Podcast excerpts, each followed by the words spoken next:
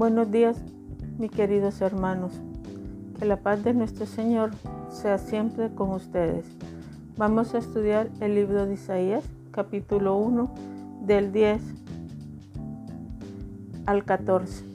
Leemos en el nombre del Padre, del Hijo y del Espíritu Santo.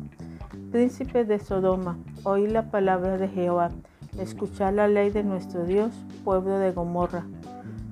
¿Para qué me sirve, dice Jehová, la multitud de vuestros sacrificios? Hastiado estoy de holocaustos de carnero y de cebo de animales gordos. No quiero sangre de buey, ni de oveja, ni de macho cabrio. ¿Qué demanda esto de vuestras manos cuando venís presentados delante de mí para hollar mis atrios? No me traigáis más vanas ofensas. El incienso me es abominación, luna nueva y día de reposo. El convocar asambleas no lo puedo sufrir. Son inequidad vuestra fiesta solemne. Vuestras lunas nuevas y vuestra fiesta solemne las tenía aborrecida mi alma. Me son gravosa, cansado estoy de soportarla. Aquí está hablando el corazón de Dios. Cuando dice príncipe de Sodoma y de Gomorra, se está refiriendo a Jerusalén.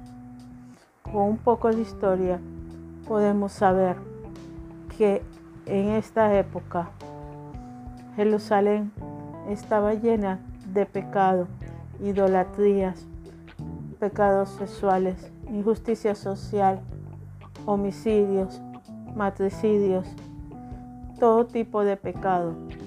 Y él los estaba comparando con el pueblo de Sodoma y de Gomorra.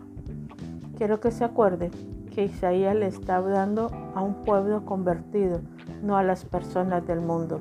Isaías le está hablando al pueblo de Dios. ¿Qué dice nuestro Señor? Hay multitud de pecados aún dentro del pueblo de Dios. Hay multitud de pecados aún dentro del pueblo de Dios. Pecados, pero aún así ellos seguían quemando los holocaustos, los sacrificios antes de que el templo de Jerusalén fuera destruido en el año 70 por el general Tito.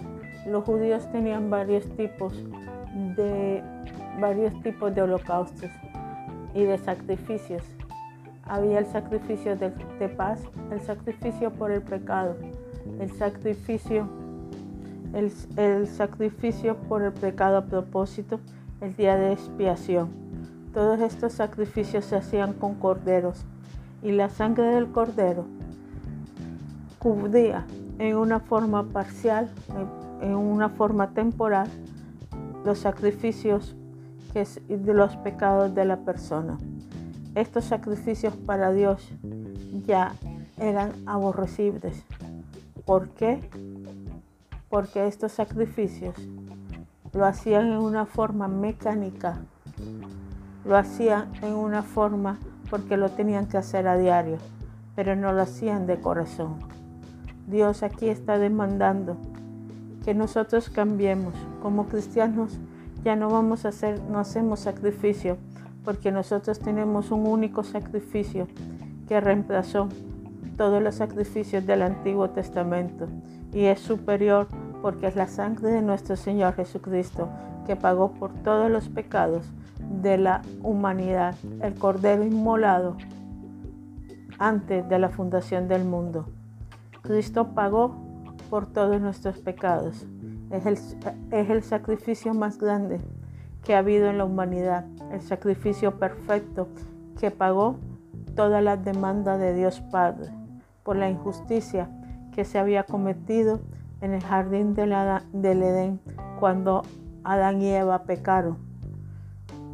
Porque acuérdense que la paga del pecado es muerte. Hoy Dios nos dice que nos examinemos, que ya somos hijos de Dios, pero seguimos en nuestros pecados, seguimos orando y muchas veces nuestras oraciones no son contestadas porque estamos en pecado. Hay mucho pueblo que sigue en miseria que sigue en sus egoísmos, en sus pasiones, que sigue en su ira. Pero Dios quiere que tu corazón sea totalmente transformado y tu corazón no haya en él maldad, sino que sea un sacrificio perpetuo, un sacrificio permanente, un sacrificio de amor, un sacrificio hacia Dios Padre, un sacrificio que demande el verdadero amor hacia la humanidad. Dios quiere que el sacrificio que tú hagas sea un sacrificio de amor, tanto hacia Él como a la persona que tienes a tu lado. ¿De qué te vale orar ir a culto si tu corazón está separado de Él? ¿De qué te vale orar ir al culto si maltratas a todos los que están a tu alrededor? Dios te pide hoy un sacrificio de tu corazón, un verdadero sacrificio. Hoy te pide Dios, te da un reto, que cambies de tu corazón y ames aún a tu prójimo, aquella persona que está a tu lado y que tú no conoces. Dios te pide hoy que lo ames a Él por sobre toda circunstancia, por sobre tus hijos, por sobre tu esposa, y por sobre toda circunstancia que tú estés pasando. Puedes que tengas mucha fama, puedes que seas el mejor médico, pero Dios te pide hoy, en o el mejor profesional, pero Dios te pide hoy, en este momento, que lo ames, que lo adores, que le digas, heme aquí Señor, te amo por sobre todas las cosas, no importa si soy rico, si soy pobre, si estoy enfermo. Mi corazón te pertenece solamente a ti. No importa si no tengo que comer, sigo alabándote y sigo glorificándote. Y en mi boca jamás se encuentre una palabra de, de cuestionamiento, una palabra que diga por qué me sucedió. Que en mi boca no se encuentre una palabra maldicha en contra tuya ni en contra de mi hermano que en mi boca solamente haya una canción de alabanza y de adoración a ti, sin importar cómo esté. Hoy quiero orar por ti, Padre Celestial, en nombre de nuestro Señor Jesucristo. Te pido que me enseñes a amar, que tu amor, que sobre todo amor, me inunde, que en mi corazón haya amor, que mi corazón ame como tú amas. Padre Celestial, te lo pido en nombre de nuestro Señor Jesucristo. Te pido que en mi corazón siempre haya una, una palabra de alabanza y de gratitud hacia ti y hacia todas las personas que estén a mi alrededor, aun si no lo conozco. Mi alma te alaba, mi alma te glorifica, porque tú eres bueno, porque eres misericordioso y porque tú estás siempre a mi lado. Gracias Jesús de Nazaret. Amén y amén.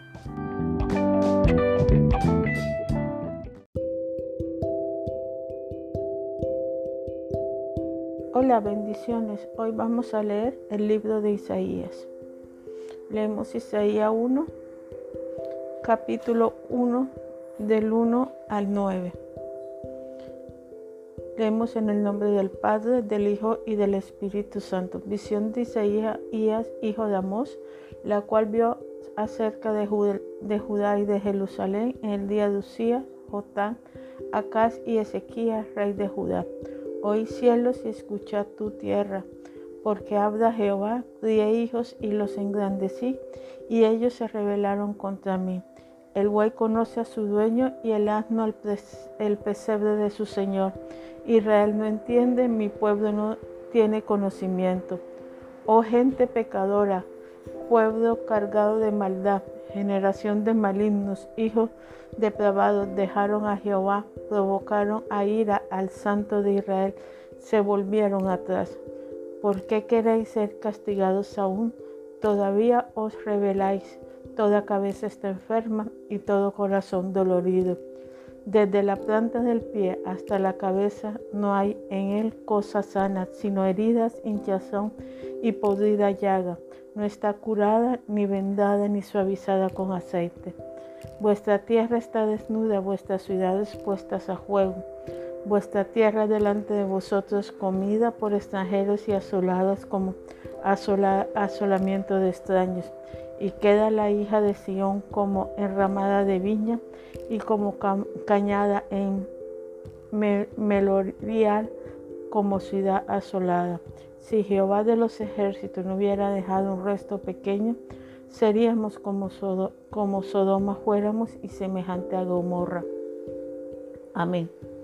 Es una palabra dada por el profeta Isaías.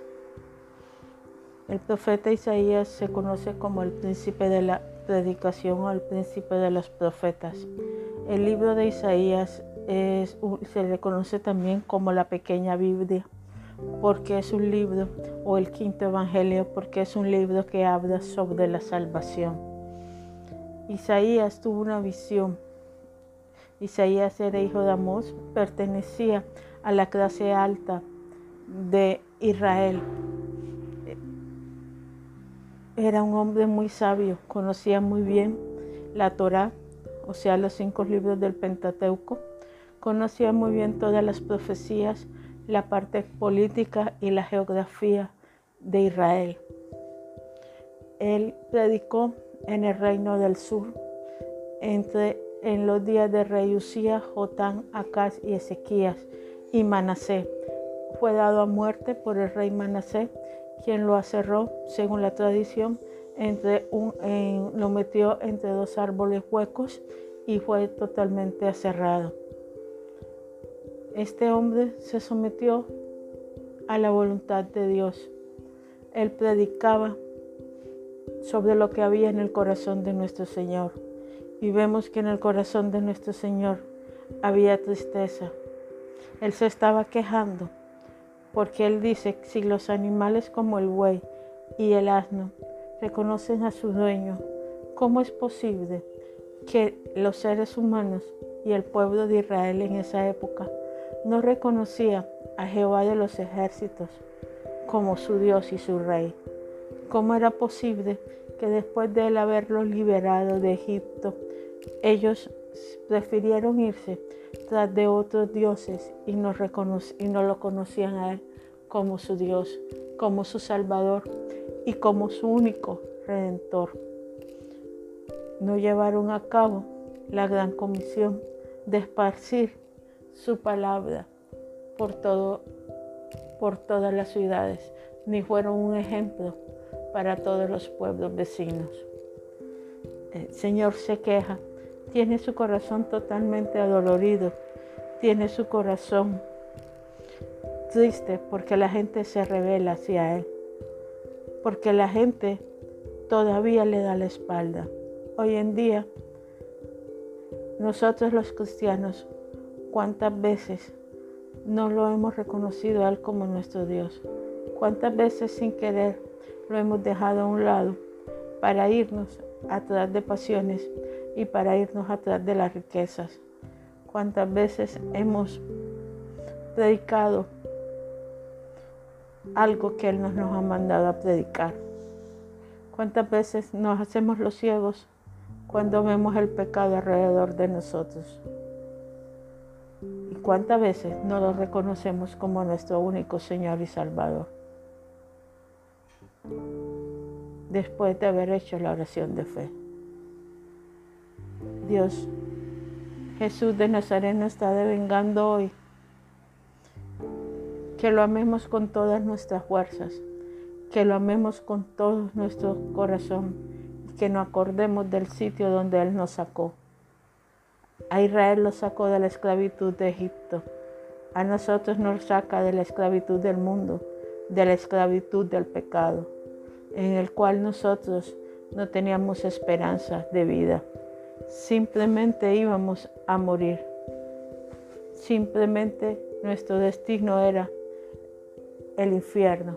Pero Él nos rescata y nos da un destino superior, un destino en el cual vamos a tener vida eterna. Dios te demanda hoy que mires tus caminos, que rectifiques y dejes toda la idolatría que tienes a tu lado y lo reconozcas a Él como su único dueño y Señor. El corazón de Dios está herido porque su pueblo no lo reconoce, porque su pueblo se ha ido atrás de otras cosas. No dejemos que el corazón de Dios siga herido. Arrepintámonos. Pidámosles perdón por el descuido que hemos tenido. Y pidámosles que nos ayude a salir adelante. Dios nos ama y ese amor tan infinito siempre estará con nosotros y Él está con los brazos abiertos esperando a que tú lo reconozcas como tu Padre, tu Señor y tu Salvador. Dios te bendiga.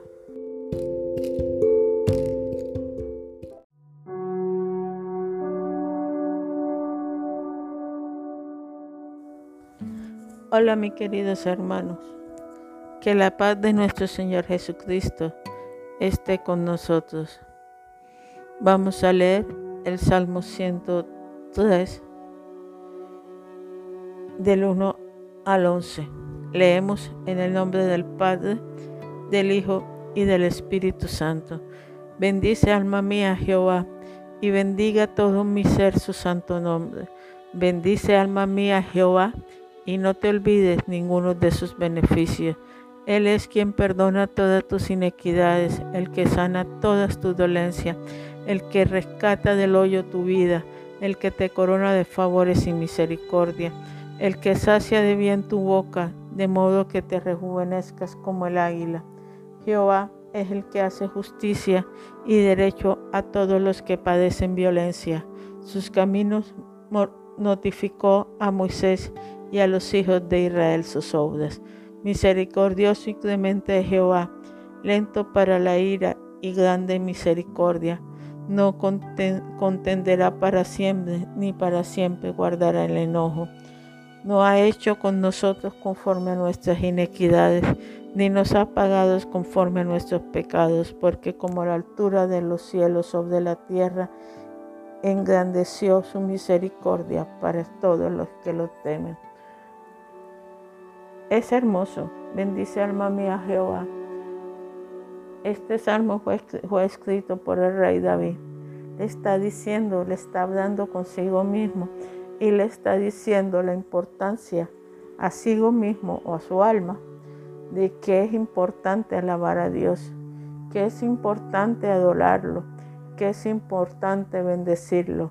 Bendice alma mía a Jehová, bendice alma mía a Jehová. Y con todo nuestro ser debemos bendecirlo a diario, debemos acordarnos de todas las cosas buenas de, las que ha hecho por nosotros. El solo hecho de estar vivo es algo bueno que Dios ha hecho por cada uno de nosotros. El solo hecho de habernos creado, el solo hecho de estar viviendo en esta tierra. Eso engrandece su nombre y debemos bendecirlo todos los días. El solo hecho de respirar sin un tubo, el solo hecho de que no te hayas enfermado, el solo hecho de poder respirar, de poder hablar constantemente. Te dice a ti, bendice alma mía a Jehová.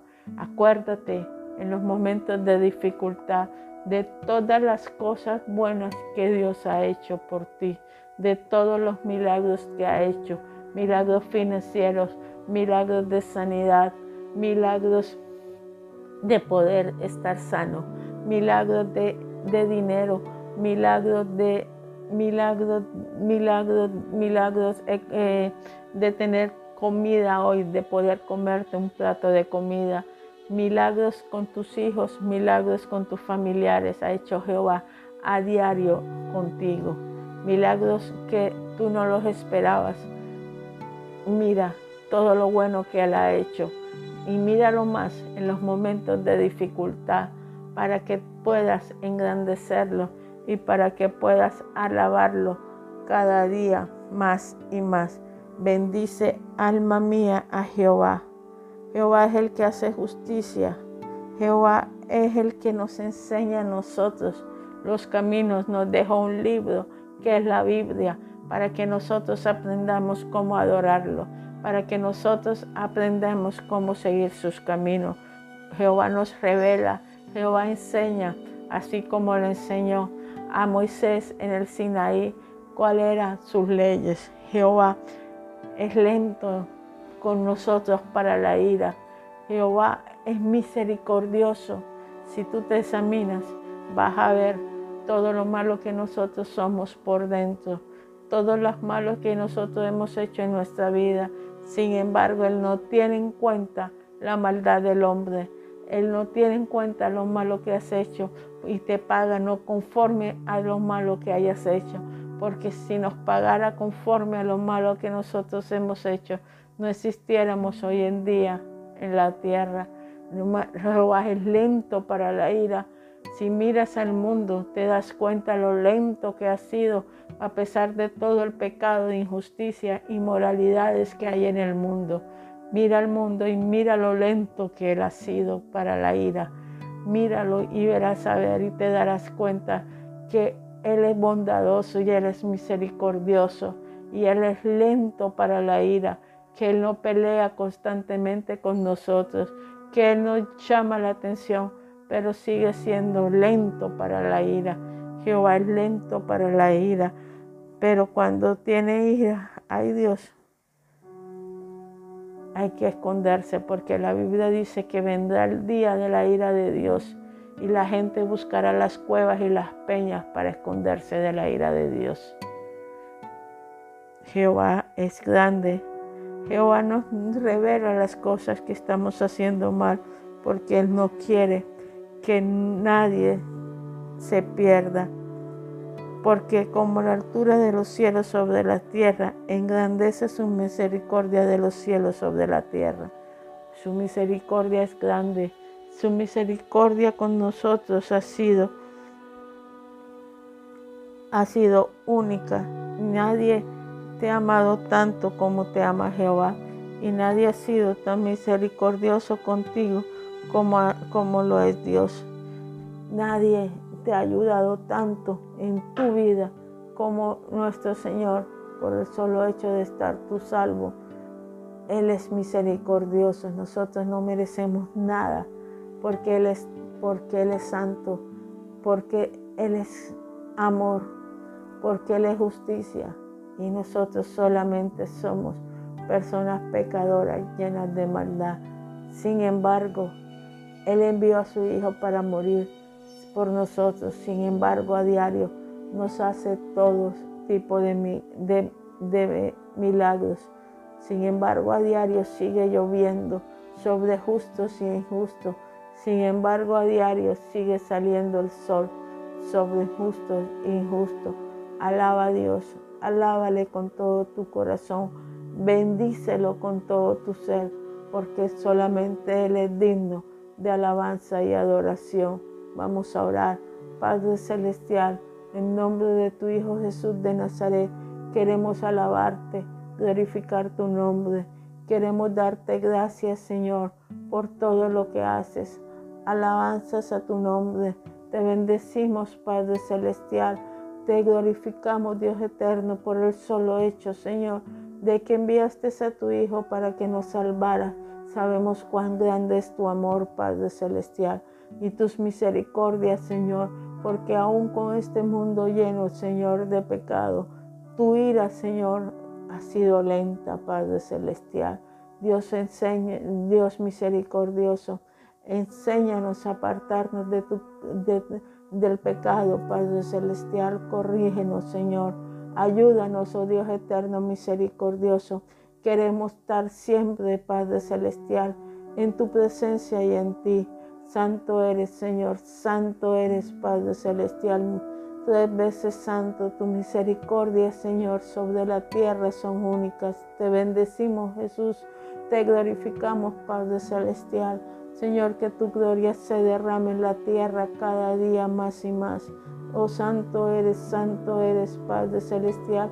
Ministranos ahora tu amor, Padre eterno. Ministranos ahora tu paz, Dios eterno, misericordioso, porque tú eres santo, Señor, porque eres único, Señor. Santo, santo Dios de Israel. Mi alma te alaba, mi alma te glorifica, Señor, porque estás aquí. Alabanzas a ti, Padre Celestial. Alabanzas a tu santo nombre. Te adoramos, Señor. Te glorificamos, Padre, porque estás aquí. Santo, santo Dios de Israel. Mi alma te alaba. Santo, santo Dios de Israel. Te glorificamos. Alabanzas, alabanzas a ti. Oh Dios eterno, Señor. Ministra paz ahora. Ministra confianza ahora. Ministra tu amor. Gracias Espíritu Santo. Gracias Padre. Gracias Jesús de Nazaret. Amén y amén.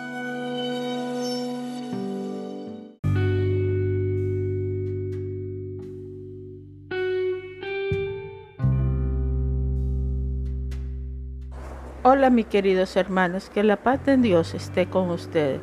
Vamos a estudiar hoy el libro de Levítico, capítulo 13, versículo 1, 2. Habló Moisés a Aarón diciendo, cuando el hombre tuviera en la piel de su cuerpo hinchazón o erupción o mancha blanca y hubiera en la piel de su cuerpo como llaga de lepra, será traído Aarón el sacerdote a uno de sus hijos los sacerdotes. Amén. La lepra en el Antiguo Testamento es símbolo de pecado. La persona leprosa era considerada que era una enfermedad que le había sido dado porque había pecado en él.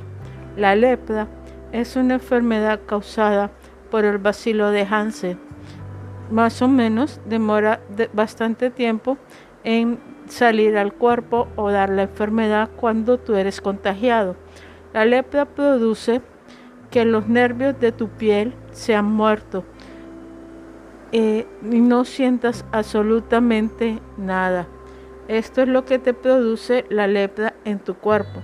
No permite que en tu cuerpo no se sienta absolutamente nada y puedes ir perdiendo las manos, los dedos y te salen llagas horrendas. Esto era considerado tipo pecado, no por la enfermedad en sí, sino para representar y para que nosotros viéramos qué es el pecado. El pecado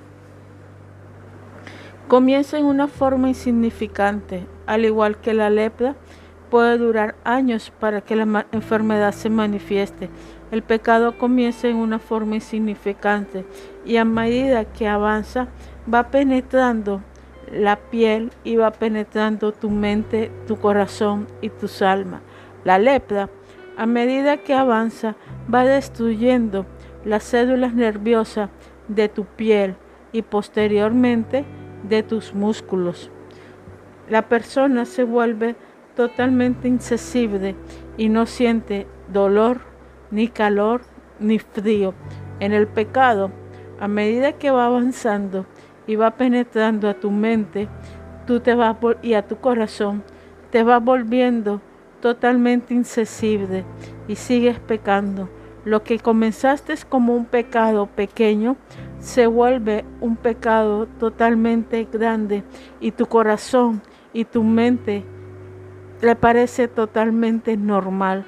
En los casos, por lo menos, de impurezas sexuales, cualquier tipo de impureza o inmundicia sexual, ya sea adulterio, ya sea homosexualismo o cualquier otro tipo de impurezas, ya en este momento, para la mayoría de la gente es totalmente normal y se han acostumbrado y, ven que es normal ser homosexual o tener varias mujeres. Esto es porque su corazón se ha endurecido y porque su cerebro se endurece y no le da el lugar que Dios se merece. No sientes dolor cuando pecas, porque para ti es totalmente normal. Hoy en día la gente fuma marihuana Y es totalmente normal ver, ver que las personas tengan su dosis personal, pero nosotros sabemos que es pecado. Así es el pecado, va ingresando poco a poco hasta que la gente se sensibiliza y se considera totalmente normal. El pecado entra hasta, la, hasta lo más profundo del corazón, hasta lo más, más allá de tus entrañas, hasta lo más profundo de tu rencor, de tu alma. Y este pecado va a producir con el tiempo una muerte espiritual como la lepra produce con el tiempo muerte física. La lepra hace que, las, que los dedos se caigan, las orejas, las narices y la persona va quedando totalmente deforme. El pecado hace que tú te vayas desensibilizando y tu corazón se vaya colocando cada día más negro, más malo, tanto que te es normal pecar, tanto que ya es normal que tú cometas pecado y se vuelve una droga. Y el día que tú no pecas, ese día te sientes mal. Pero sabes una cosa, eso va a producir en ti lo que se llama una muerte, muerte espiritual. Y no vas a ir a una vida eterna con Jesús de Nazaret en el paraíso, sino a una vida eterna con en el infierno y posteriormente al lago de fuego. El Señor ha sido con nosotros, nuestro Dios ha sido con nosotros, tan benevolente que nos ha dado todo tipo de explicaciones para que nosotros veamos la inmundicia del pecado, para que nosotros veamos la cangrena que, produce la lepra en nuestro cuerpo físico y la cangrena que produce el pecado en nuestro corazón. Pero hay una forma para que tú seas totalmente limpio. En el Antiguo Testamento estaba una forma ceremonial para la persona que era sanada de lepra. Iba al sumo sacerdote y ofrecía una serie de sacrificios y, y cuando era curado, el sacerdote lo declaraba limpio. Pero hoy en día hay una forma más fácil. Ya no son leyes ceremoniales, leyes que solamente curaban o solamente purificaban tu parte externa. Ahora hay una ley, una santidad moral a través de la sangre de Cristo que te llega y te limpia hasta lo más profundo de tu corazón y te hace ver limpio, sin pecado y sin mancha.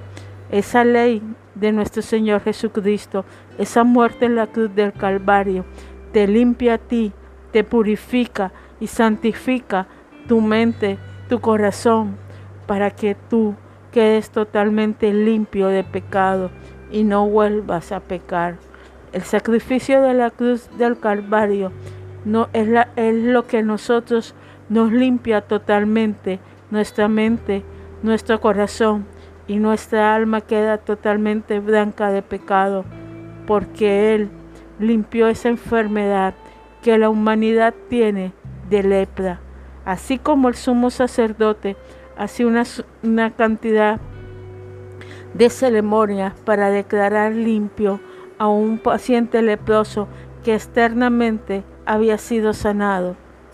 Nosotros tenemos a nuestro alcance ya no ceremonias de macho cabrio, ya no ceremonias de, purificación por el sumo sacerdote, sino un, sumo sacerdote superior a Aarón, un sumo sacerdote superior a todo, que su sangre derramada en la cruz nos limpió y nos blanqueó de todo de toda lepra y de todo pecado, porque su sangre nos purificó del pecado y nos ayudó a ser limpios tanto externamente como internamente. Eso Valóralo, hermano, porque es el sacrificio de Cristo en la cruz del Calvario por cada uno de nosotros. Dios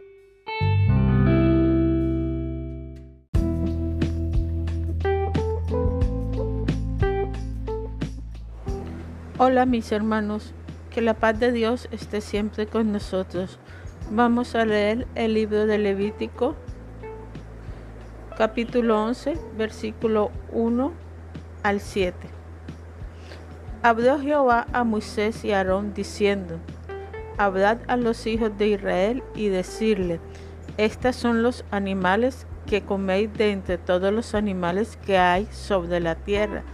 De entre los animales, todo el que tiene pezuña hendida y que rumia, este comeréis pero de los que rumian o que tienen pezuña, no comeréis estos, el camello, porque rumia, pero no tiene pezuña hendida, lo tendréis por inmundo.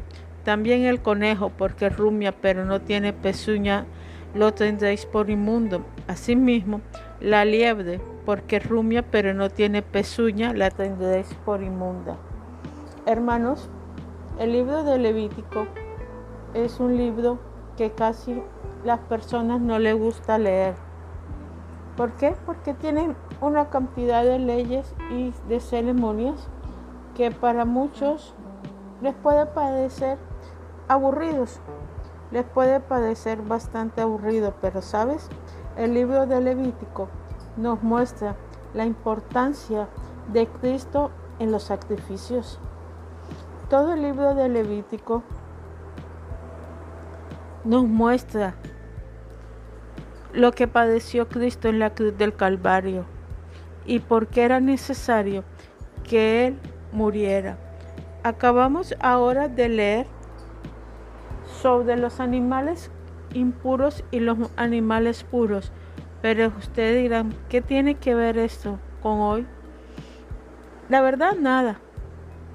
Pero sabes, los animales que impuros que él prohibía comer eran por higiene, ya que se ha demostrado aún en este momento que muchos de estos animales producen enfermedades. Tenemos el murciélago que se come en algunos países orientales, puede transmitir más de 400 virus o enfermedades. También tenemos el armadillo, puede transmitir la lepra. El conejo puede transmitir otro tipo de enfermedades. Por eso el Señor no permitía que estos animales se comieran.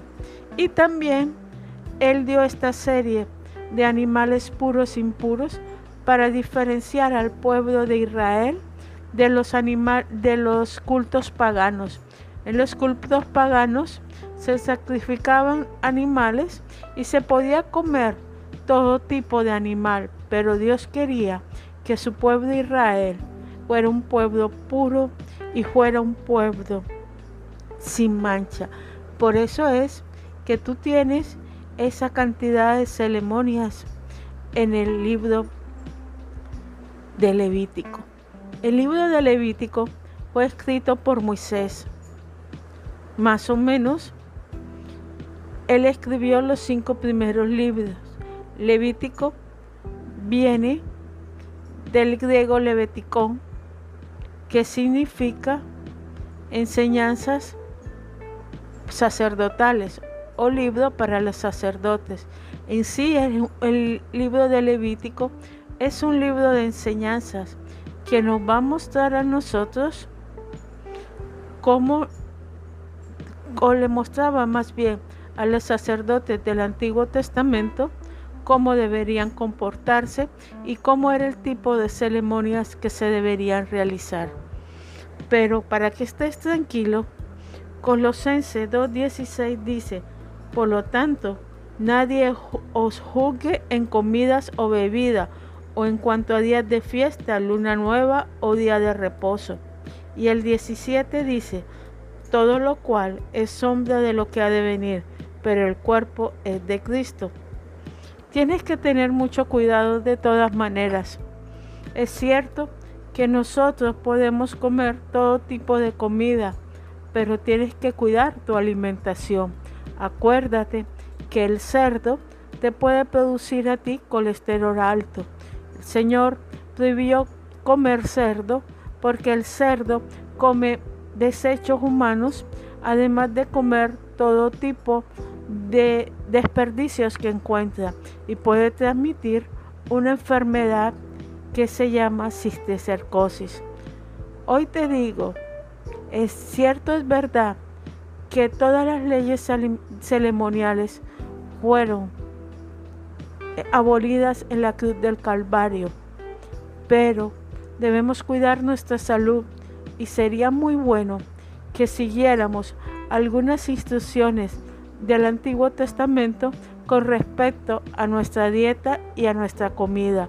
También es muy importante, el Antiguo Testamento te enseña que te debes lavar las manos varias veces. También es muy importante, sobre todo en esta pandemia, que te debes lavar las manos. En medicina, hasta el año 1800 se descubrió que era importante que entre un parto y otro parto o cuando se atendía a una persona se lavaran las manos para no transmitir una enfermedad de un lugar a otro.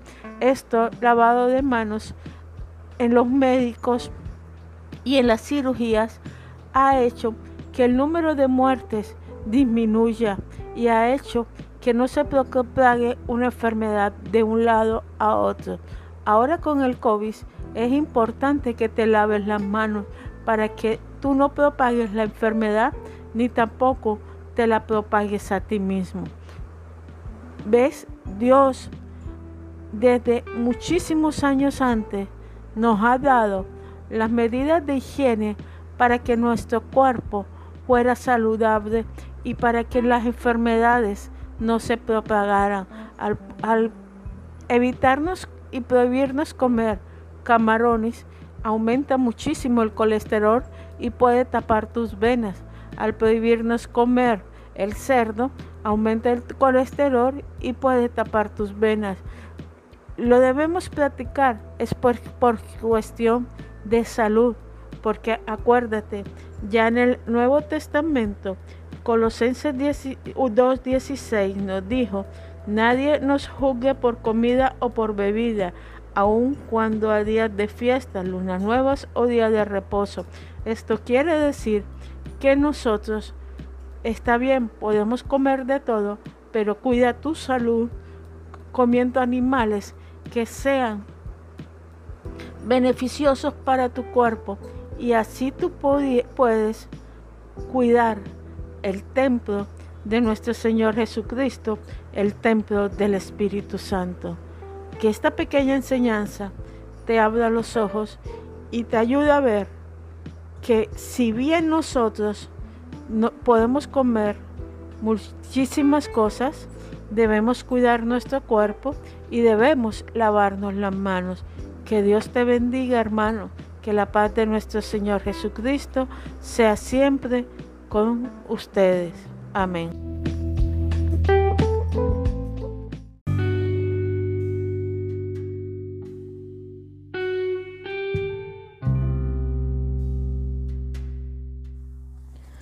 Hola mis queridos hermanos, que la paz de nuestro Señor Jesucristo esté con nosotros.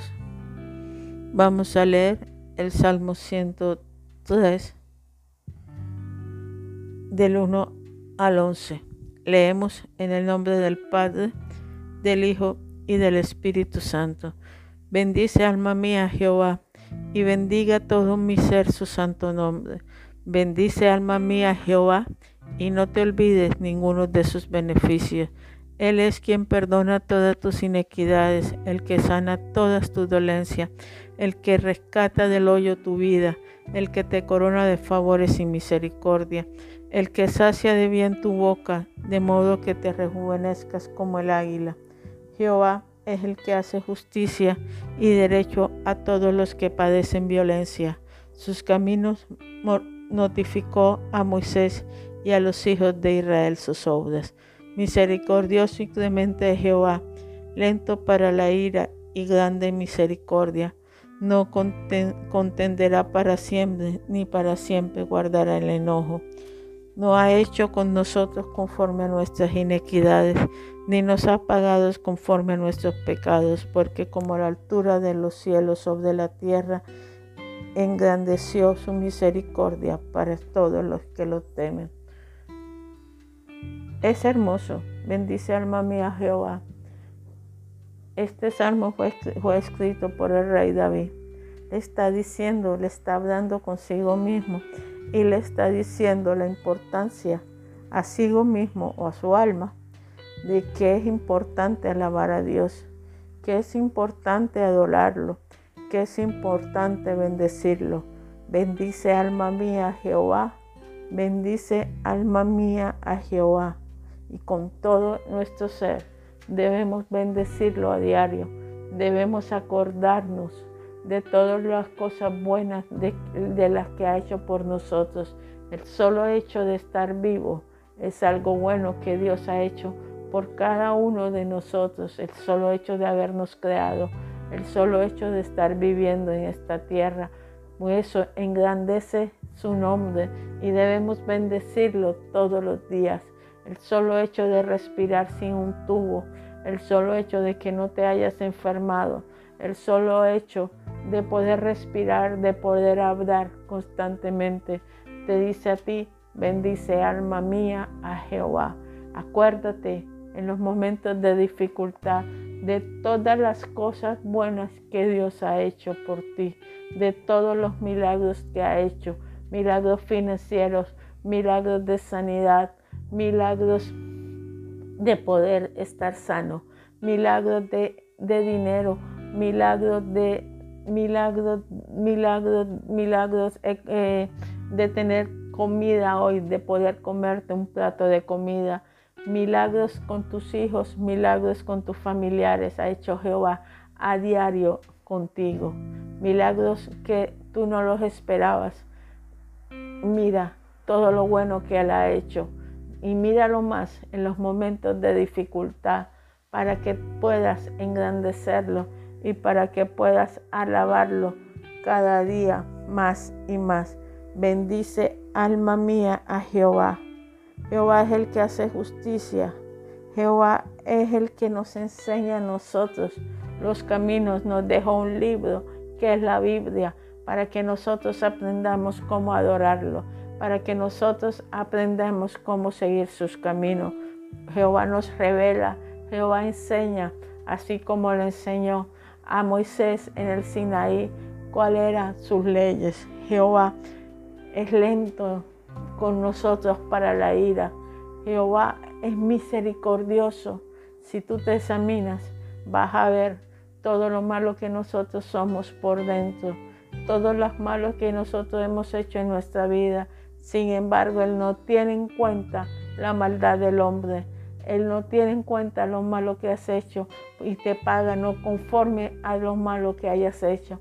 Porque si nos pagara conforme a lo malo que nosotros hemos hecho, no existiéramos hoy en día en la tierra. Jehová es lento para la ira. Si miras al mundo, te das cuenta lo lento que ha sido a pesar de todo el pecado de injusticia y moralidades que hay en el mundo. Mira al mundo y mira lo lento que Él ha sido para la ira. Míralo y verás a ver y te darás cuenta que Él es bondadoso y Él es misericordioso y Él es lento para la ira, que Él no pelea constantemente con nosotros, que Él no llama la atención, pero sigue siendo lento para la ira. Jehová es lento para la ira, pero cuando tiene ira, ay Dios, hay que esconderse porque la Biblia dice que vendrá el día de la ira de Dios y la gente buscará las cuevas y las peñas para esconderse de la ira de Dios. Jehová es grande. Jehová nos revela las cosas que estamos haciendo mal porque Él no quiere que nadie se pierda porque como la altura de los cielos sobre la tierra, engrandece su misericordia de los cielos sobre la tierra. Su misericordia es grande, su misericordia con nosotros ha sido ha sido única. Nadie te ha amado tanto como te ama Jehová y nadie ha sido tan misericordioso contigo como, como lo es Dios. Nadie te ha ayudado tanto en tu vida como nuestro Señor por el solo hecho de estar tú salvo. Él es misericordioso, nosotros no merecemos nada porque Él es, porque Él es santo, porque Él es amor, porque Él es justicia y nosotros solamente somos personas pecadoras llenas de maldad. Sin embargo, Él envió a su Hijo para morir por nosotros. Sin embargo, a diario nos hace todo tipo de, milagros. Sin embargo, a diario sigue lloviendo sobre justos y injustos. Sin embargo, a diario sigue saliendo el sol sobre justos e injustos. Alaba a Dios, alábale con todo tu corazón, bendícelo con todo tu ser, porque solamente Él es digno de alabanza y adoración. Vamos a orar. Padre Celestial, en nombre de tu Hijo Jesús de Nazaret, queremos alabarte, glorificar tu nombre. Queremos darte gracias, Señor, por todo lo que haces. Alabanzas a tu nombre. Te bendecimos, Padre Celestial te glorificamos, Dios eterno, por el solo hecho, Señor, de que enviaste a tu Hijo para que nos salvara. Sabemos cuán grande es tu amor, Padre Celestial, y tus misericordias, Señor, porque aún con este mundo lleno, Señor, de pecado, tu ira, Señor, ha sido lenta, Padre Celestial. Dios enseña, Dios misericordioso, enséñanos a apartarnos de tu, de, del pecado, Padre Celestial. Corrígenos, Señor. Ayúdanos, oh Dios eterno, misericordioso. Queremos estar siempre, Padre Celestial, en tu presencia y en ti. Santo eres, Señor. Santo eres, Padre Celestial. Tres veces santo, tu misericordia, Señor, sobre la tierra son únicas. Te bendecimos, Jesús. Te glorificamos, Padre Celestial. Señor, que tu gloria se derrame en la tierra cada día más y más. Oh Santo eres, Santo eres, Padre Celestial. Ministranos ahora tu amor, Padre eterno. Ministranos ahora tu paz, Dios eterno, misericordioso. Porque tú eres santo, Señor, porque eres único, Señor. Santo, santo Dios de Israel. Mi alma te alaba, mi alma te glorifica, Señor, porque estás aquí Alabanzas a ti, Padre Celestial. Alabanzas a tu santo nombre. Te adoramos, Señor. Te glorificamos, Padre, porque estás aquí. Santo, santo Dios de Israel. Mi alma te alaba. Santo, santo Dios de Israel. Te glorificamos. Alabanzas, alabanzas a ti. Oh Dios eterno, Señor. Ministra paz ahora. Ministra confianza ahora. Ministra tu amor. Gracias Espíritu Santo. Gracias Padre. Gracias Jesús de Nazaret. Amén y amén.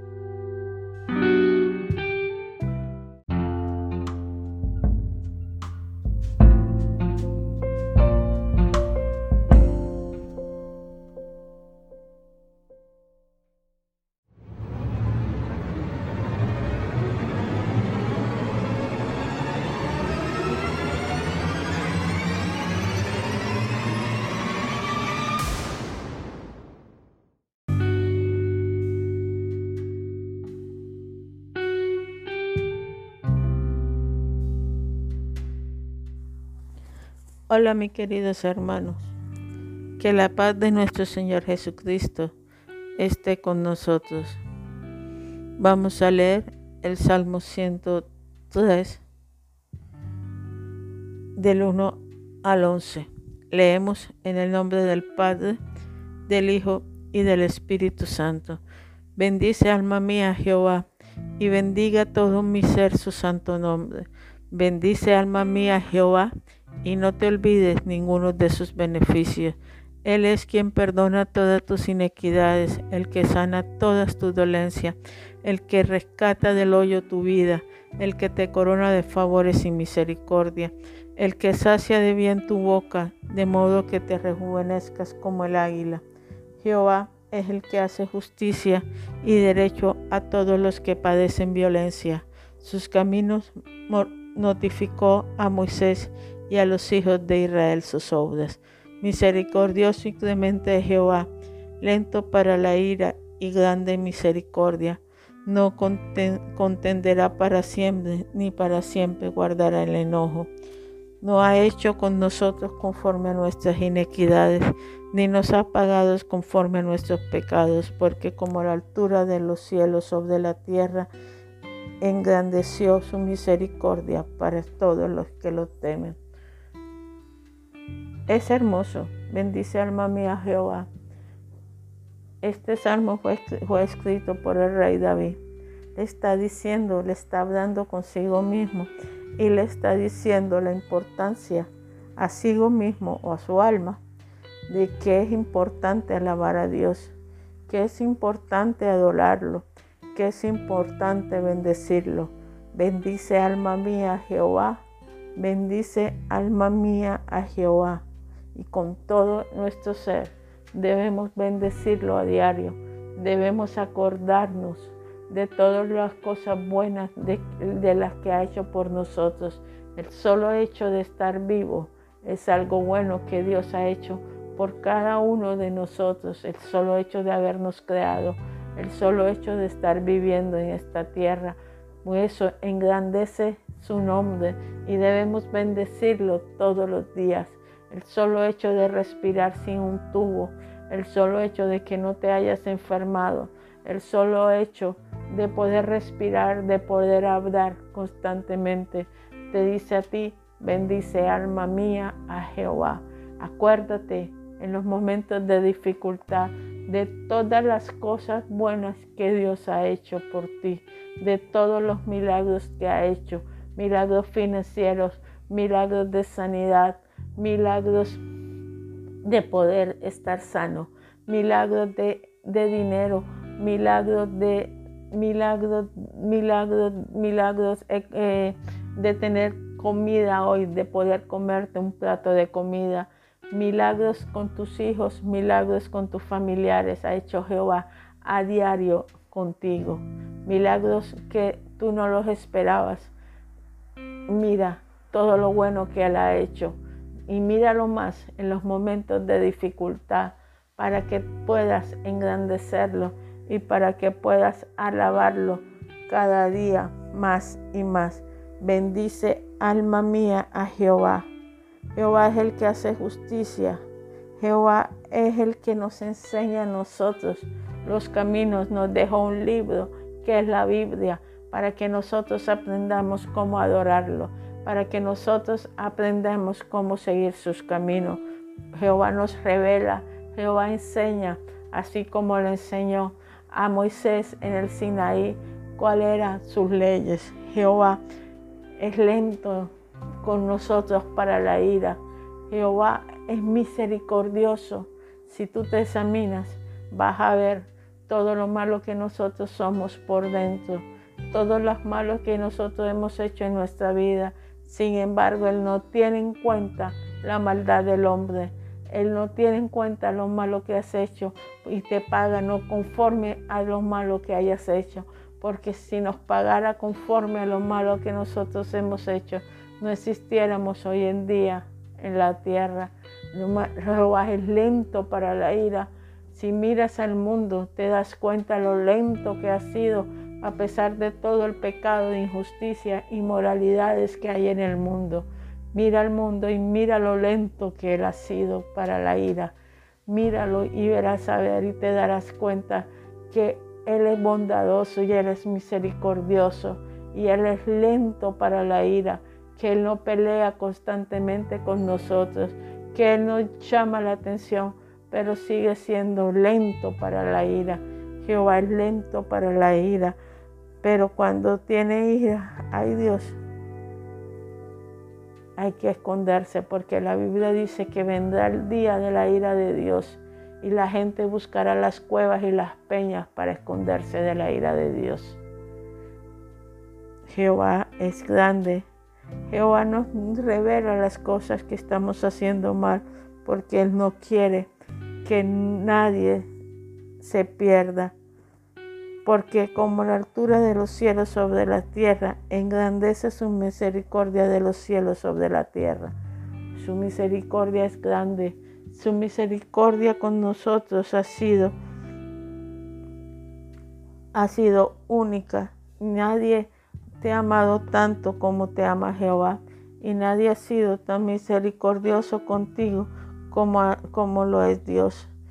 Nadie te ha ayudado tanto en tu vida como nuestro Señor por el solo hecho de estar tú salvo.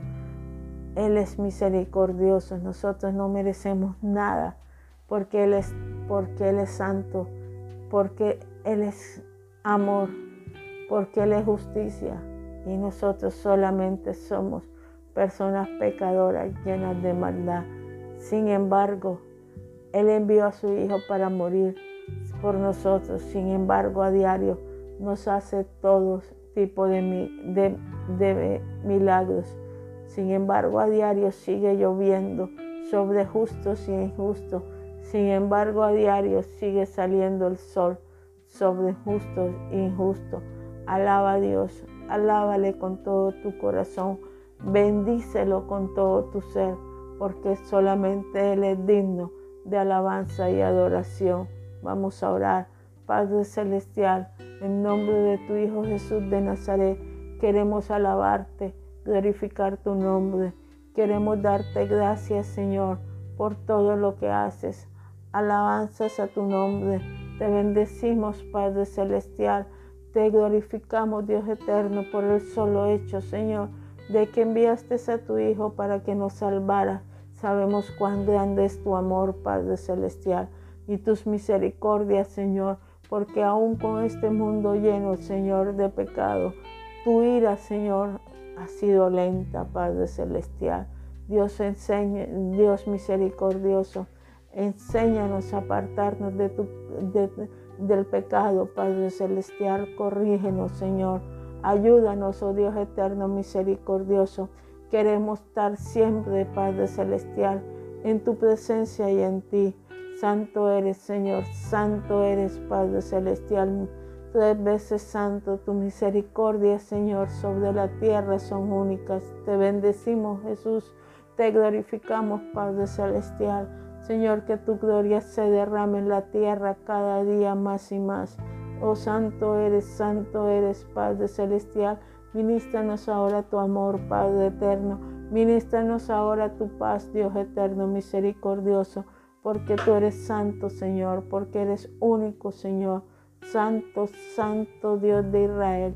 Mi alma te alaba, mi alma te glorifica, Señor, porque estás aquí. Alabanzas a ti, Padre Celestial. Alabanzas a tu santo nombre. Te adoramos, Señor. Te glorificamos, Padre, porque estás aquí. Santo, santo Dios de Israel. Mi alma te alaba. Santo, santo Dios de Israel. Te glorificamos, alabanzas, alabanzas a ti, oh Dios eterno, Señor. Ministra paz ahora, ministra confianza ahora, ministra tu amor. Gracias Espíritu Santo, gracias Padre, gracias Jesús de Nazaret. Amén y amén.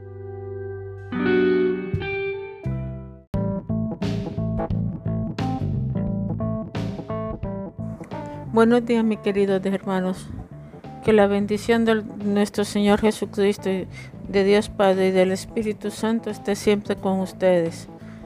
Vamos a leer en el libro de Corintios capítulo 12 versículo 1 dice, no quiero hermanos que ignoréis acerca de los dones espirituales. Él no aspiraría, no aspiraría Pablo a hacer una declaración como esta cosa y luego dejarnos ignorantes en el discurso que sigue eh, nos aclara todo lo que es que son los dones espirituales. Pablo por el Espíritu Santo proporciona la información necesaria para erradicar cualquier ignorancia espiritual, conceptos erróneos o errores religiosos que nosotros podamos tener acerca de la operación de los dones espirituales. Si hay algún asunto sobre el que no quiero ser ignorante, porque no queremos ser ignorantes sobre la operación de los dones del Espíritu Santo. Pero no Satanás es el gran engañador. Con éxito ha difundido confusión y, y división con respecto a este pasaje de las Escrituras en 1 de Corintios 12. tanto así que dominaciones enteras se han dividido por las diferentes interpretaciones de la operación de los dones espirituales y por los ministerios que reconoce. Así que nos beneficiará hacer un examen cuidadoso de lo, que Pedro está, de lo que Pablo está enseñando a la iglesia de Corintios con estos versículos. Del versículo 4 al 6, Pablo dice esto. Ahora bien, hay diversidad de dones, pero el Espíritu es el mismo. Y hay diversidad de ministerios, pero el Señor es el mismo. Y hay diversidad de operaciones, pero Dios que hace todas las cosas en todo es el mismo. ¿Qué está diciendo Pablo? De hecho, sabemos que los dones a los que se refiere en el, en el versículo 4 son los nueve dones del Espíritu Santo. En, descrito en Primera de Corintios capítulo 12 del 8 al 10. La palabra de sabiduría, la palabra de ciencia, el don de fe, dones de sanidad, de hacer milagros, profecía, discernimiento de espíritus, diversas manifestaciones sobrenaturales de lengua e interpretación de lengua. Pero ¿qué significa en el versículo 5 cuando dice, y hay diversidad de ministerios, pero el Señor es el mismo? Para entender lo que Pablo está escribiendo en este versículo, tenemos que leer Efesios 4, 8 y 11, donde dice esto, por lo cual dice, subió a lo alto, llevó cautivo la cautividad y dio dones a los hombres, y él mismo construyó a uno apóstoles, a otros profetas, a otros evangelistas, a otros pastores y maestros. En otras palabras, hay diversidad de ministerios y funciones dentro del cuerpo de Cristo, como apóstol, profeta, evangelistas, pastores y maestros, pero el mismo Señor Jesucristo que ascendió a lo alto y le dio esos dones y ministerios a los hombres. Entonces, en 1 Corintios 12, 6 dice, y hay diversidad de operaciones, pero Dios que hace todas las cosas en todo es el mismo. Así que Pablo simplemente está diciendo lo siguiente, el Espíritu Santo es quien determina cómo operan los nueve dones y los ministerios. Jesucristo llama a cada persona a una función o a un ministerio y el Padre es quien proporciona el plan original.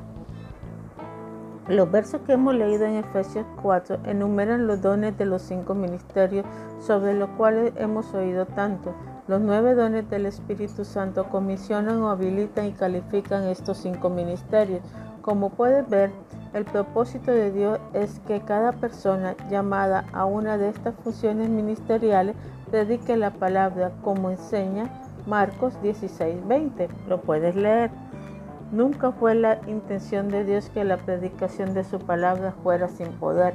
Los dones espirituales capacitan y dan poder a los ministerios de la misma forma que una planta eléctrica suministra energía a los diferentes electrodomésticos de una casa. Cada electrodoméstico se diseña para realizar una función diferente y a la vez cada uno depende de la conexión de una misma planta eléctrica.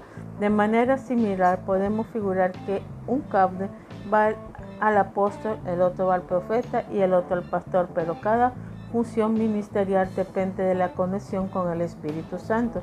Cuando el poder de Dios se activa, tan ciertamente como una tostadora funciona de una forma y una batidora de otra, el Espíritu Santo unge, los diferentes ministerios con una mezcla particular de los nueve dones. Esta mezcla de los dones espirituales, obrando en los cinco ministerios, es lo que califica a una persona para funcionar en un ministerio y determina cuál de los ministerios será. Pero el gobierno de Dios se extiende mucho allá, que solo las operaciones de los dones espirituales y los cinco ministerios. Estos nueve dones y cinco ministerios en realidad están dentro de ocho operaciones de Dios que se describen en 1 Corintios 12, 28. Estas operaciones constituyen la estructura del gobierno de Dios e incluyen a cada persona en el cuerpo de Cristo. Vosotros pues sois el cuerpo de Cristo y miembros cada uno en particular. Y a uno puso Dios en la iglesia, primeramente apóstoles, luego profetas, los terceros maestros, luego los que hacen milagros, después los que sanan, los que ayudan, los que administran, los que tienen don de lengua. Primera de Corintios 12, 27 al 28. Las ocho operaciones mencionadas en el versículo 28 están en orden divino En esta lista, el gobierno de Dios empieza con la, con la poderosa función de los apóstoles, la primera operación seguida por el profeta y el maestro. Los evangelistas y pastores mencionados en Efesios 4:11 se reemplazan en 1 Corintios 12 con milagros y dones de sanidad. Estos dones del Espíritu son los primarios que facultan y califican el ministerio evangelístico y pastoral. El nivel de entrada de los cinco ministerios también está el nivel de obras milagrosas y, dones de sanidad, porque todos los ministerios, apóstoles, profetas, evangelistas, pastor y maestro deben estar equipados con estos dos dones del Espíritu. Luego están la función de los que ayudan, que manejan los aspectos físicos y materiales del ministro. Uno de, los llamados más importantes en el ministerio es, es el de los que ayudan, el empresario que simplemente da. Una persona llamada a cumplir esta función es alguien con los medios económicos y la capacidad en su carácter y en su llamado de ser usado por Dios para sembrar grandes cantidades de dinero en el reino de Dios y para ser administrador por el gobierno de, Dios, de la iglesia.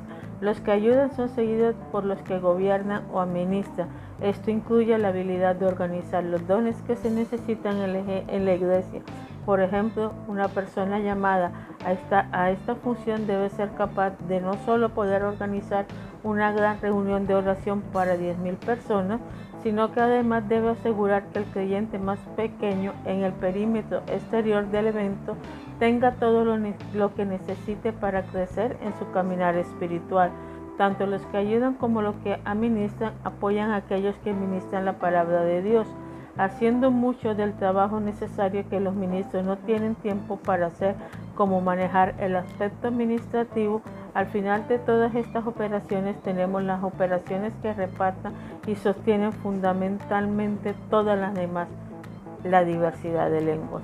Así que en estas ocho operaciones de Dios, nosotros encontramos que no solo los cinco ministerios están todos incluidos, sino que los nueve dones del Espíritu Santo están también fluyendo en todas las operaciones, desde el apóstol en toda su magnitud hasta la octava operación la diversidad de lengua. No importa lo que Dios te haya llamado a hacer en la vida, tu llamado de descripción de trabajo puede encontrar envuelto dentro de una o más de estas ocho operaciones de Dios. Y si has nacido de nuevo, eres llamado a cumplir una función por el, por poder del Espíritu Santo. ¿Sabes qué función has sido llamado a cumplir? Podías preguntarte. podías preguntar y podías preguntarle dentro a nuestro Señor Jesucristo. La medida de fe ha sido puesta dentro de ti en forma de una semilla. Romanos 12:3.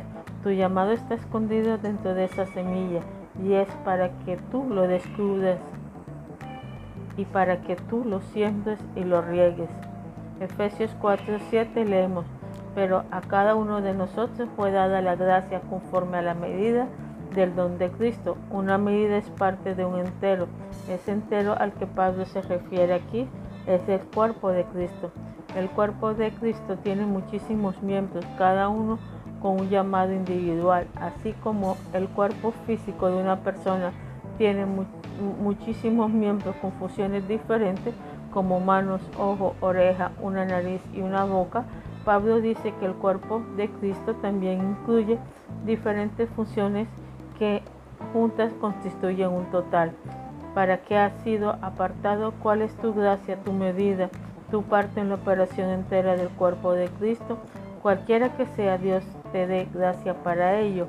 Esa es la razón por la cual Pablo dijo lo siguiente. Digo pues, por la gracia que me dada a cada cual que está entre vosotros, que no tenga más alto concepto de sí que el que debe tener sino que piense de sí con cordura, conforme a la medida de fe que Dios repartió a cada uno. Romanos 12, 3.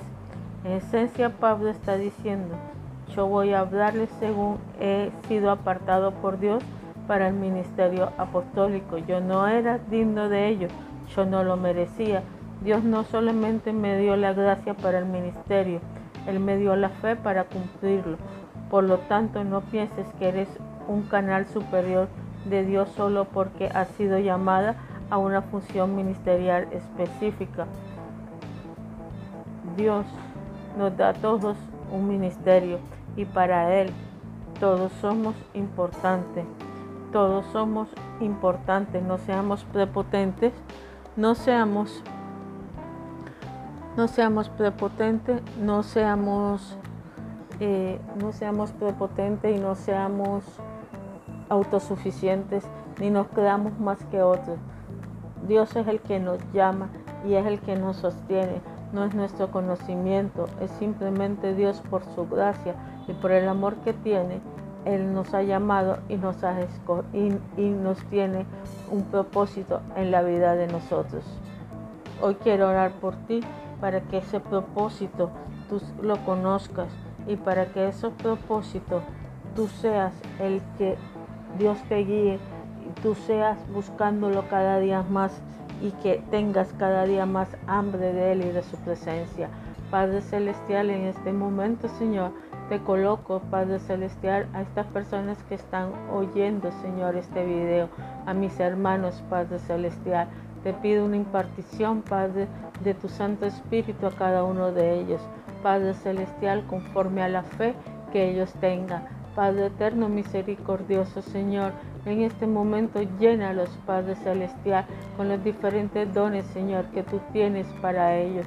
Espíritu de Dios, toca los corazones, Padre Celestial, para que ellos, Padre eterno, misericordioso, tengan fe y convencimiento, Señor, que tú tienes un propósito y que ese propósito se va a cumplir en nuestra vida de acuerdo, Padre Celestial, a nuestra fe y a nuestra sujeción, sujeción a ti. Espíritu de Dios, Señor, utilízanos cada día más y revélanos cada día más, Padre Celestial. Úsanos grandemente, Padre Celestial, para que más almas, Señor, sean añadidas al cuerpo de Cristo. Padre Celestial, hoy te pido que repartas dones a mis hermanos y a mí también, Padre Celestial. Dones con poder, poder, Padre Celestial, para que la gente vea, Señor, que tú eres el único Dios verdadero.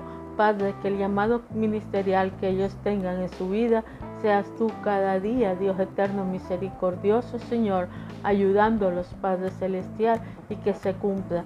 Gracias, Espíritu Santo, por todo lo que haces. Que tu amor y tu misericordia, Señor, sea en cada uno de nosotros, Padre Celestial que tu gracia se manifieste poderosamente en nuestra vida. Gracias Espíritu de Dios. Amén y amén.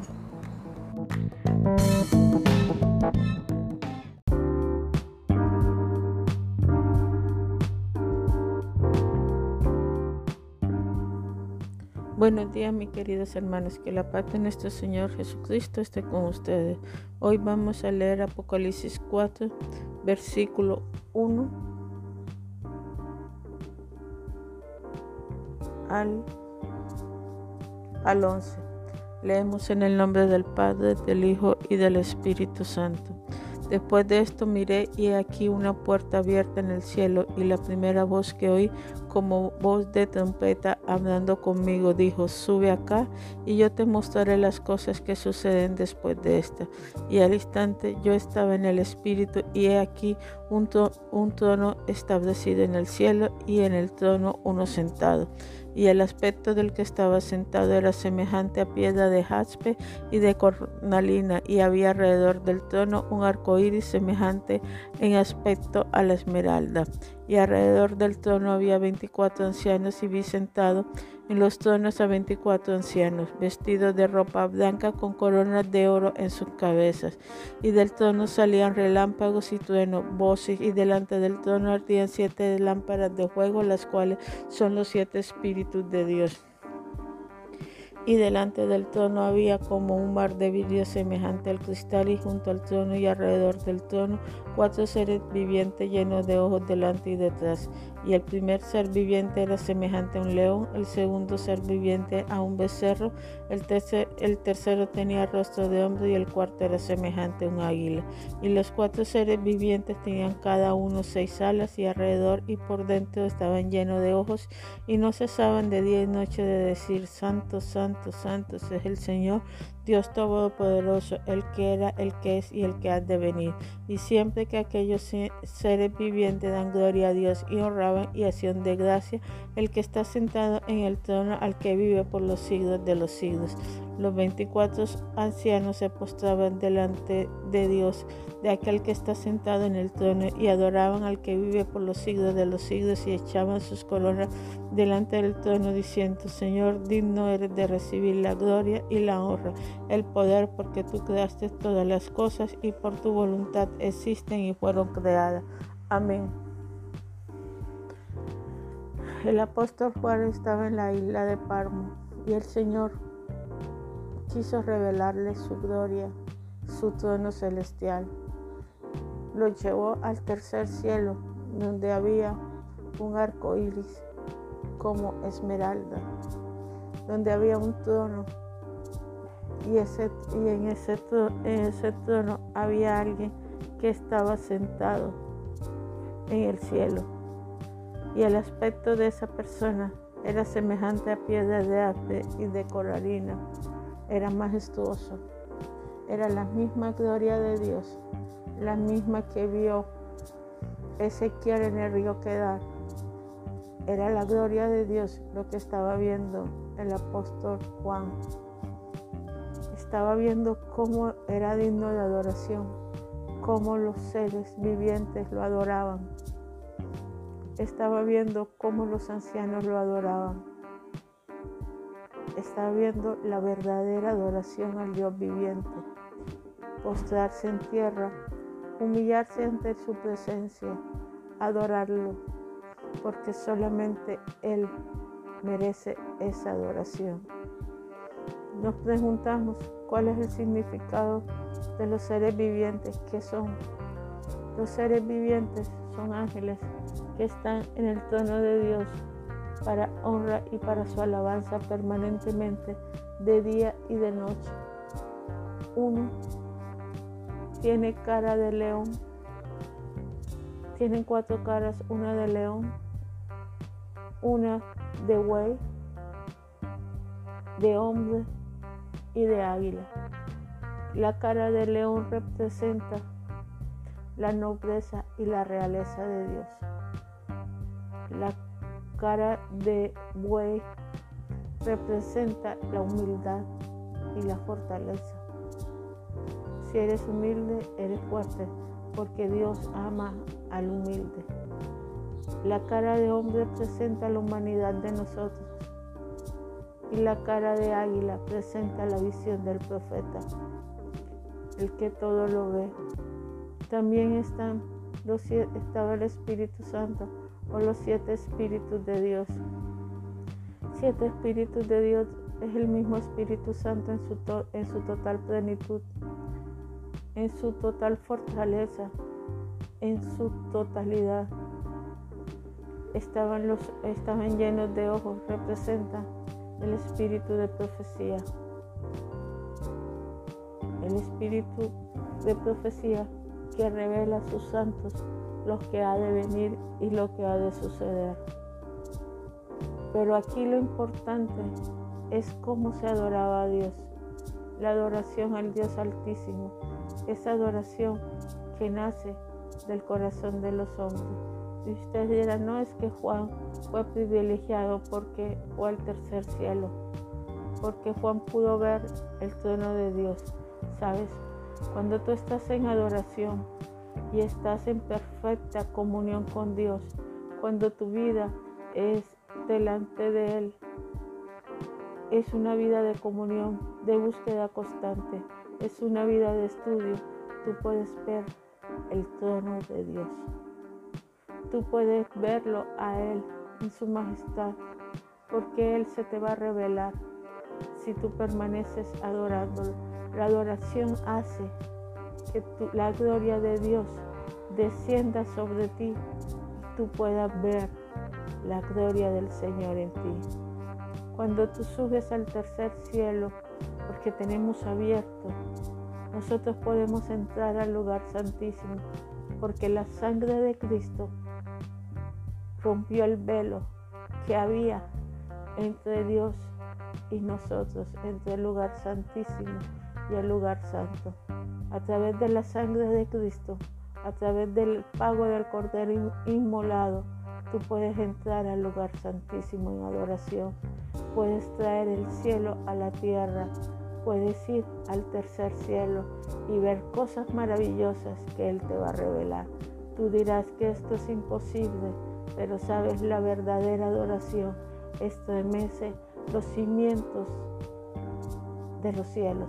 La verdadera adoración abre los cielos y tú puedes ir allá para adorar, glorificar al Dios Altísimo, para estar en su presencia.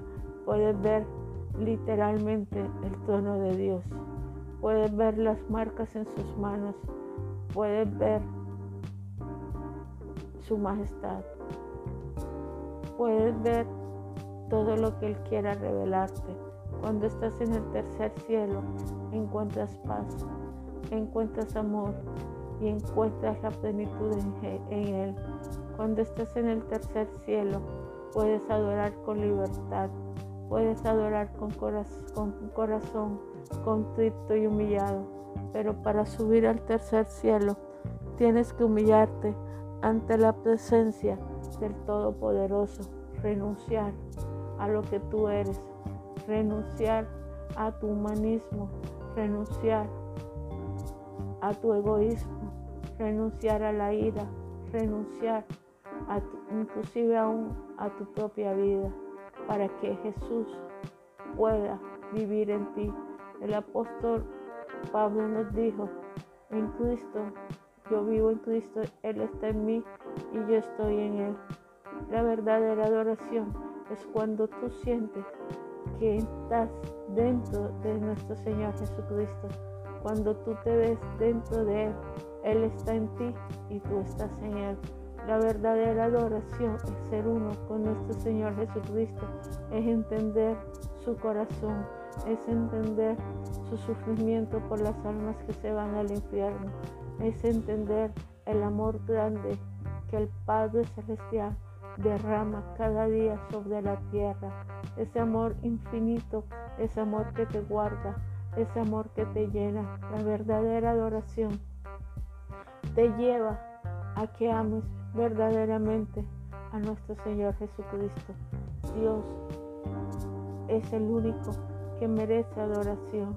Dios te invita a que tú lo adores en verdad con tus palabras, con un corazón humillado, que lo adores en silencio, que lo adores con canciones, canciones que te salgan de, del alma, un cántico nuevo que el Espíritu Santo te da para que tú adores, para que tú lo exaltes y para que tú lo reconozcas a Él como el único Señor verdadero.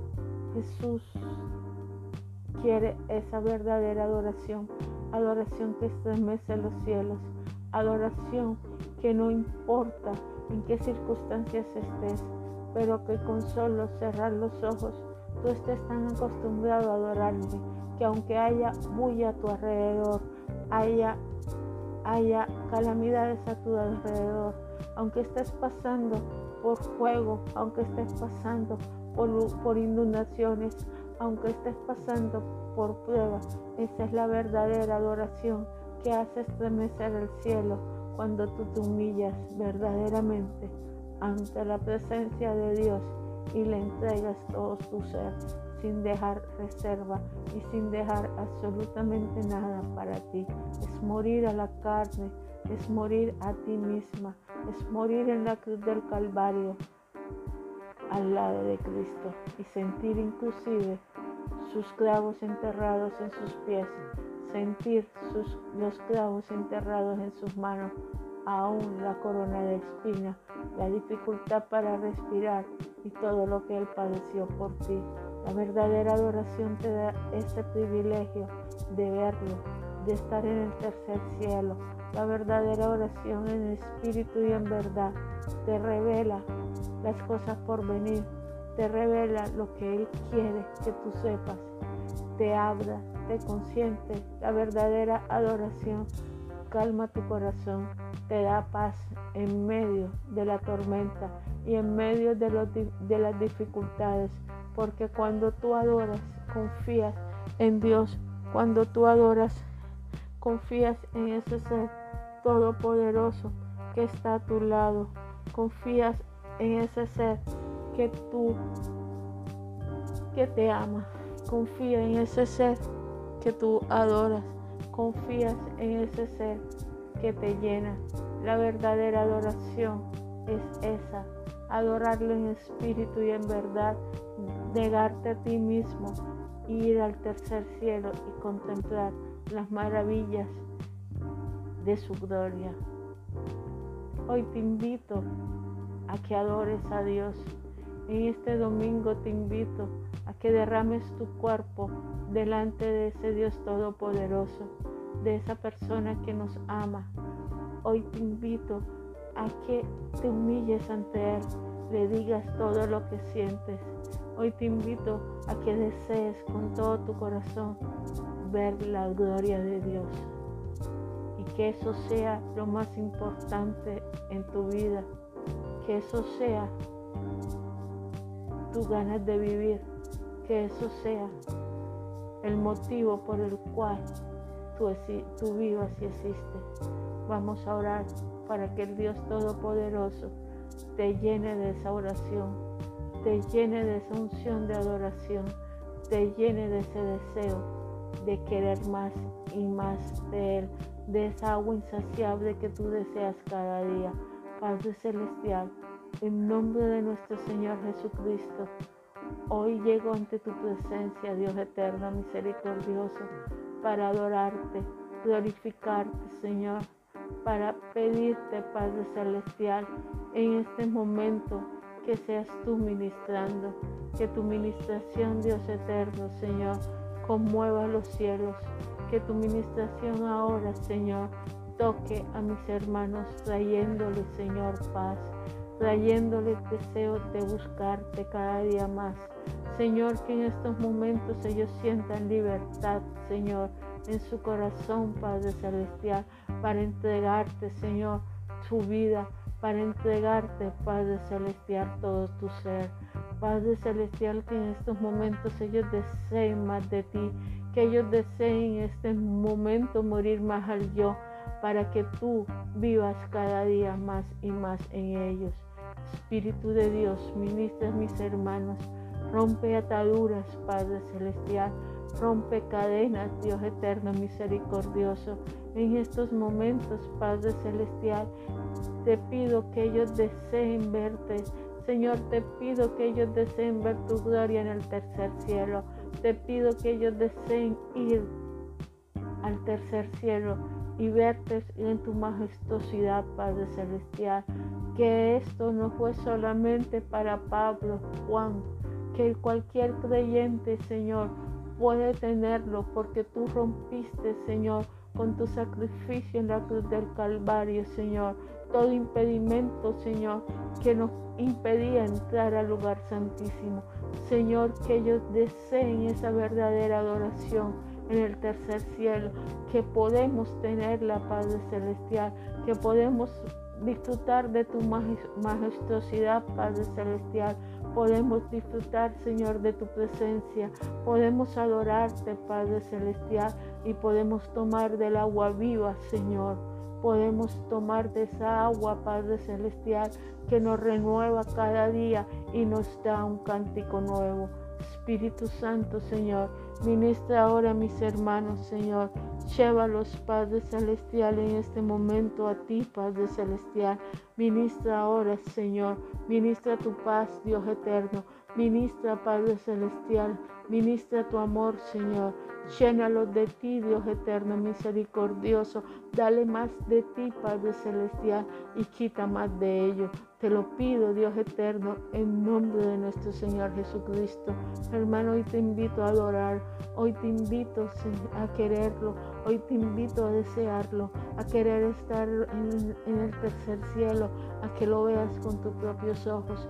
Hoy te invito, hermano, a que desees esa comunión íntima con nuestro Señor Jesucristo.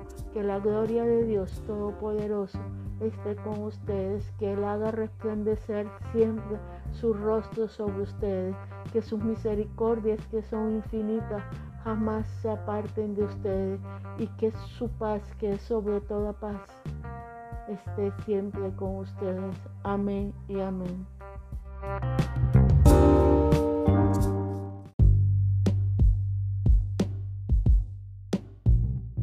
Buenos días, mis queridos hermanos. Que la paz de nuestro Señor Jesucristo esté siempre con nosotros.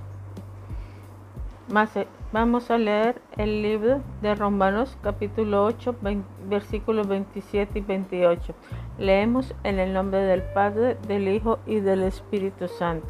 Mas el Espíritu Santo que escudriña los corazones sabe cuál es la intención del Espíritu, porque conforme a la voluntad de Dios intercede por los santos. Y sabemos que a los que aman a Dios todas las cosas le ayudan a bien, esto es, a los que conforme al propósito de Dios son llamados. ¿Qué significa el, el que escudriña los corazones? Significa que el Espíritu Santo continuamente observa tu corazón con la intención de quitar todo lo que es contrario a la voluntad de Dios. Tu Padre, el planificador, Luego el Espíritu Santo lo reemplaza por el plan que Él oyó para tu vida desde antes del principio de los tiempos. Cuando Dios formuló su plan para ti, Él intercede por el perfecto plan de Dios en tu espíritu de tal manera que no solamente sabe a qué ha sido llamado a ser, sino cómo cumplirse ese llamado en el perfecto tiempo, voluntad y en el poder de Dios. Dios intercambia tus planes naturales e ideas por los de Él a través de, medios sobrenaturales de intercambio, las lenguas para tu edificación personal. Tú puedes saber sin duda alguna que cuando te sometes a ese intercambio divino, de hecho todas las cosas obrarán a tu favor, porque amas a Dios y has sido llamado según su propósito. Sin embargo, no puedes descubrir el propósito que Dios te ha llamado a cumplir por solo leer su palabra. No obstante, en la palabra puedes aprender todo lo referente a la herencia que le pertenece a cada creyente. Puedes aprender todo lo referente a la salvación, la santidad, la justificación, el cielo, la sangre y los dones del ministerio pero no puedes obtener a través de la palabra el conocimiento de lo que Dios te ha llamado a cumplir como miembro individual del cuerpo de Cristo. No hay ningún libro de Robertson al que pueda yo recurrir para recibir instrucciones personales. Tengo que descubrir mi llamado divino por revelación a través de la obra interna y personal del Espíritu Santo. Nadie conoce nuestro llamado, mejor que el Espíritu Santo. Él estaba en la presencia de Dios cuando nuestro llamado fue planeado por primera vez. Esta es la razón por la que nos dio su lenguaje sobrenatural cuando vino a residir dentro de nosotros. Somos demasiado ignorantes para saber cómo orar acerca de nuestro llamado. Por eso tu gran depósito de sabiduría y consejo reside dentro de nuestro espíritu, esperando ser desatado simplemente a través del habla en lenguas. En 1 Corintios 14, 14 dice que cuando hablamos en lengua desconocida, nuestro espíritu humano ora y nuestro entendimiento queda sin fruto. Así que en esencia el Espíritu Santo crea ese lenguaje sobrenatural dentro de nuestro espíritu humano. Luego toma lugar una transferencia de lenguaje y autoridad desde la persona del Espíritu Santo a nuestro espíritu humano. Esta transferencia divina nos permite como miembros individuales del cuerpo del cuerpo de Cristo en esta tierra a orar en lengua con la autoridad de Dios, sabiendo que los otros dos miembros de la deidad contestarán nuestras oraciones. Si la transferencia nunca tomase lugar, el Espíritu Santo estaría orando, no nosotros. Pero con la transferencia es literalmente nuestro espíritu humano el que intercede cuando el Espíritu Santo forma la oración. Nosotros posiblemente sepamos cómo reclamar nuestra herencia. Quizás seamos buenos para decir, la santidad es mía, la provisión es mía, pero ¿cómo podemos liberar el tremendo poder del Espíritu Santo que reside en nosotros, el poder que le bastó a Jesús de los muertos que levantó a Jesús de los muertos por encima de los problemas que enfrentamos para que las bendiciones puedan manifestarse en nuestra vida. Es más importante aún cómo podemos descubrir nuestro llamado divino. ¿Será que somos tan sabios que podemos encontrar una mejor respuesta que Dios siendo el que Él envió el Espíritu Santo para venir a la tierra a interceder por nosotros? Como puedes ver, Dios no confió nuestra vida a los millares de ángeles que están a su servicio. A sus ojos nosotros valemos mucho, muchísimo. Él hizo lo máximo y nos confió al Espíritu Santo mismo que vino a establecer residencia en nosotros. Así que, ¿cómo podemos fallar cuando la tercera persona de la, de la deidad crea la oración y los otros dos miembros se aseguran de que se cumpla? Eso es un plan infalible. El día que, decidas encerrarte en tu cuarto de oración para pasar un tiempo de calidad en oración con el Señor, ese es el día que entrarás en el aura del cielo, aquí en la tierra con el Espíritu Santo como tu Maestro. Tú, necesitas esa aula si has de cumplir con su llamado divino. Recuerda que Dios nos dice que seamos sabios como servientes y mansos como paloma. ¿Por qué diría Dios algo así? Porque Satanás tiene un, un, un arsenal entero de armamentos que solo puede ser combatido con la sabiduría de Dios. Por ejemplo, supongamos que Satanás se presenta en tu habitación con cuerdos y una cola y dice, con permiso, buen cristiano, voy a robar la palabra de Dios de tu corazón. Tú lo miras y dirías, tú no me vas a quitar la palabra de Dios. Dice él, ¿por qué no? Porque tú eres el diablo. ¿Qué fue lo que me reveló como diablo? Preguntaría, tus cuernos y cola. En ese momento el diablo dice, nunca más me vestiré de esta manera. Iré a conseguir una piel de carnero y me la pondré por encima. Entonces saldré secretamente y de improviso te robaré la palabra que está dentro de ti. Ni siquiera sabrá quién lo está haciendo porque usaré la religión para seducirte, usaré las circunstancias, culparé a la economía o culparé a tu marido o a tu esposa, pero de una manera u otra sacaré la palabra de Dios que está dentro de ti y, y ni siquiera sabrás quién lo está haciendo. Jesús nos enseñó que Satanás solo viene por tres razones, matar, robar y destruir. Y también debes saber que el diablo lo hace, lo sabe hacer muy bien no hace nada más que matar, robar y destruir. Estas tres han sido su especialidad desde que perdió su lugar y cayó del cielo. Y si no lo entiendes correctamente, si no lo tomas en serio, Él puede destruirte. Ahora puedes ver que debemos ser sabios como servientes y mansos como palomas. Sin embargo, algunas personas dicen que ellos no necesitan la ayuda del Espíritu Santo en oración. Dejan su lengua a un lado y se niegan a permitir interceder según la mente de Dios por sus vidas, hora tras hora, en contra de quien crees que están operando de un débil, espiritual. Satanás no es un enemigo que debes tomarte liviamente, es un ser inteligente y llega con un propósito para matar, no hace nada más que eso y no sabe nada más que eso. Y si no te cuidas de su estrategia con la sabiduría de Dios, tendrás éxito destruyendo todo lo bueno de tu vida. Sabiendo que esto es verdad, ¿cómo puedes un creyente considerar que el, el pasa dos o tres horas en oración es un sacrificio? ¿Qué es lo que estás diciendo realmente? Anoche hice un sacrificio personal grande. Deja que Dios orará por mí durante tres horas. No, ese creyente no hizo un sacrificio grande. Él apenas disfrutó del privilegio invalorable de orar en el Espíritu. El Espíritu Santo creó un lenguaje de oración dentro de él que se unió a la mente de Cristo y a la sabiduría infinita del Dios omnipotente para su vida. Entender cómo opera ese proceso sobrenatural está más allá de nuestra comprensión natural, pero puede, puede garantizarse que, que, que él usará lo que, que usaré lo que él me ha dado El Padre Celestial me lo ha prometido y puede compartirlo contigo. Si continúa fielmente buscando conocer a Dios por su Espíritu Santo, una parte importante de ese proceso es el de orar en otras lenguas. De aquí a cinco años no serás la misma persona.